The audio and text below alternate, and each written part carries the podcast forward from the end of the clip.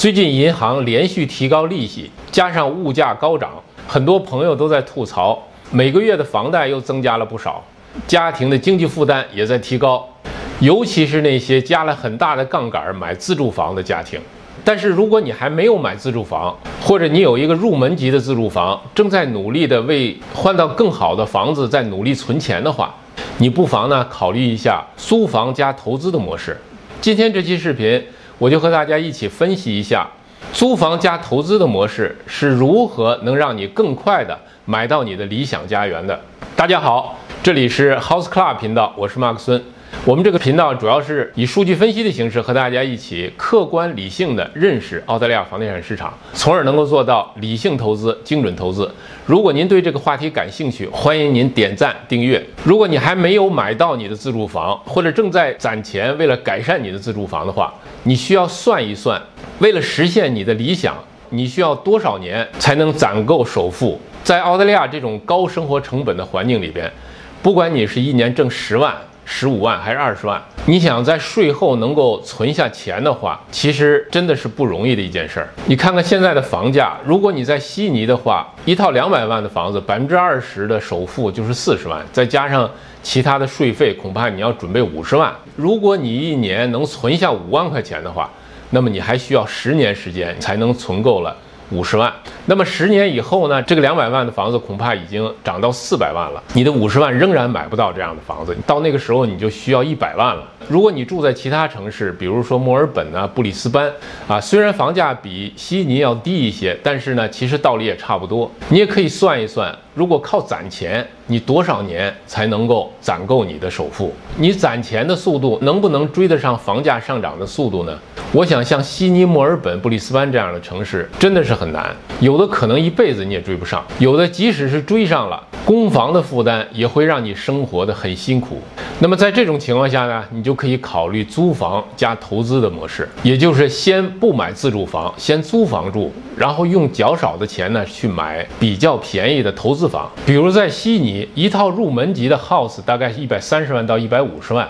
那么以一百三十万为例，那么你的首付呢就应该是二十六万，再加上印花税等各种费用呢，你大概需要三十二万。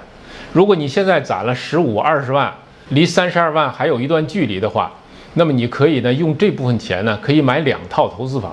如果你再多攒够五万块钱的话，那么你可以买三套投资房。如果这些投资房都是正现金流的话，你就不需要额外再付钱去供这个房子。那么你自己呢，可以继续去攒钱，攒够了钱呢，再去买投资房。而且你前边买的投资房增值那部分呢，你可以做 refinance，把它拿出来用于去买下一套投资房。如果你能够买到六套、七套，经过五年、七年，最多十年。那么你呢？卖出其中的一部分或者全部，拿这些钱就可以回来去买你理想中的房子。那么这样呢，你的理想家园的梦想就能实现。那么有朋友就问，去哪儿能买到这样的房子呢？那就需要你放开眼界，不能仅盯着你居住的城市，更不能盯着你居住的那个区域，要在全澳洲范围内去选房。澳洲有一万五千多个区域，每一个区域都是不一样的，都有它自己的涨跌周期。即使在同一个城市，不同的区，它的涨跌也是不一样的。澳洲房地产市场的特点就是在任何时候都有地方涨，有地方跌。换句话说呢，就是在任何时候你都能够买到上涨的物业。如果你不知道到哪儿去买这样的房子，你可以找我们，我们就是专门为我们的客户去寻找高增长、高租金回报的房子。当然，我们这项服务是收费的。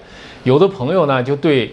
买房子还要付费这件事情他接受不了，但是你要明白几件事情。第一，我们的收费是一次性的，可是你的房子呢，你的收益是连续的，时间越长，你的收益越大。第二呢，房产投资对一个人或者是一个家庭来说，它是至关重要的。买好了，它会持续不断的给你带来财富。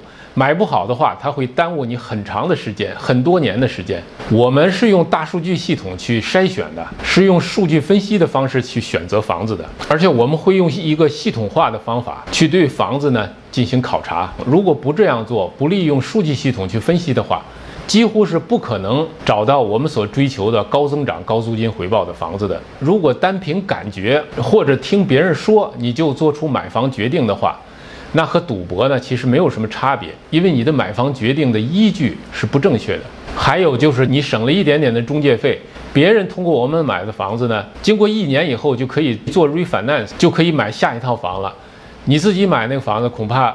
就得要等三年、五年，甚至十年、八年。您说哪个划算呢？房产投资呢是一项专业性非常高的工作，专业的事情让专业的人去做，这点非常重要。尤其是像房产这种重大投资，有人说呢，买一套房我的贷款都很困难，怎么能买那么多房呢？关于贷款额度的问题呢，其实投资房和自住房是不一样的。比如说你的自住房，你的贷款额度是一百万。那么你的一百万呢，可以把它分开去买两套投资房，因为你的投资房是有租金收入的。那么这个投资房的租金收入呢？大概百分之八十左右是可以看作是你的还款能力的，可是你自己的工资呢，只有大概百分之三十左右才算作你的还款能力。这就是为什么一个成功的房产投资者可以连续不断的去扩大他的贷款额度，连续不断的去增加他的房产持有量。当你向银行提出贷款申请的时候，银行就会需要你的投资房的资料，包括租金。如果你的投资房呢是高增长、高租金回报的，那么银行就会很愿意支持你，给你贷款。假如银行看到你的投资房是一大堆债务，那么它就会限制你的贷款。所以说，好的投资可以让银行成为你的合作伙伴。还有人说呢，不想租房，不想租别人的房子，想住自己的房子。其实呢，这个需要有一个观念的一个改变。其实租房呢是有很多好处的。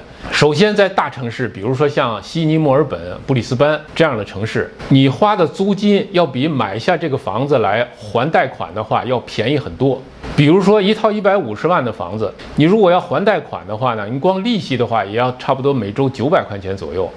可是你要是租的话呢，租金也就是六七百块钱而已。如果你对生活品质还有一定的要求的话，那么呢，你就可以用比较少的钱去租到你喜欢居住的那个房子当中。所以对这部分人来说呢，采用租房加投资的方式，一方面呢可以享受投资房给你带来的资本升值，另外一方面呢也可以提高你的生活品质，而且它还不影响你逐渐的扩大你的房产持有量。目前在澳大利亚呢，越来越多的人采用这种租房加投资的方式。这样做比你用很高的杠杆去买一个很贵的自住房，把自己压得喘不过气来，要好得多得多。目前来讲呢，在悉尼、墨尔本，如果你想买投资房的话，现在不是一个好的时机，因为目前的这个房价的趋势呢还是向下的。这个向下的房价趋势意味着什么呢？就是意味着你今天买了房，那么明天呢，它就亏了。那么这个价格会下降多少呢？它会持续多长时间呢？这个呢是无从知晓的，也可能是半年、一年，也可能是三年、五年。你这个时候呢，就应该把眼界放开，在这两个城市价格下跌的时候呢，去找到价格还在上涨的地方去买投资房。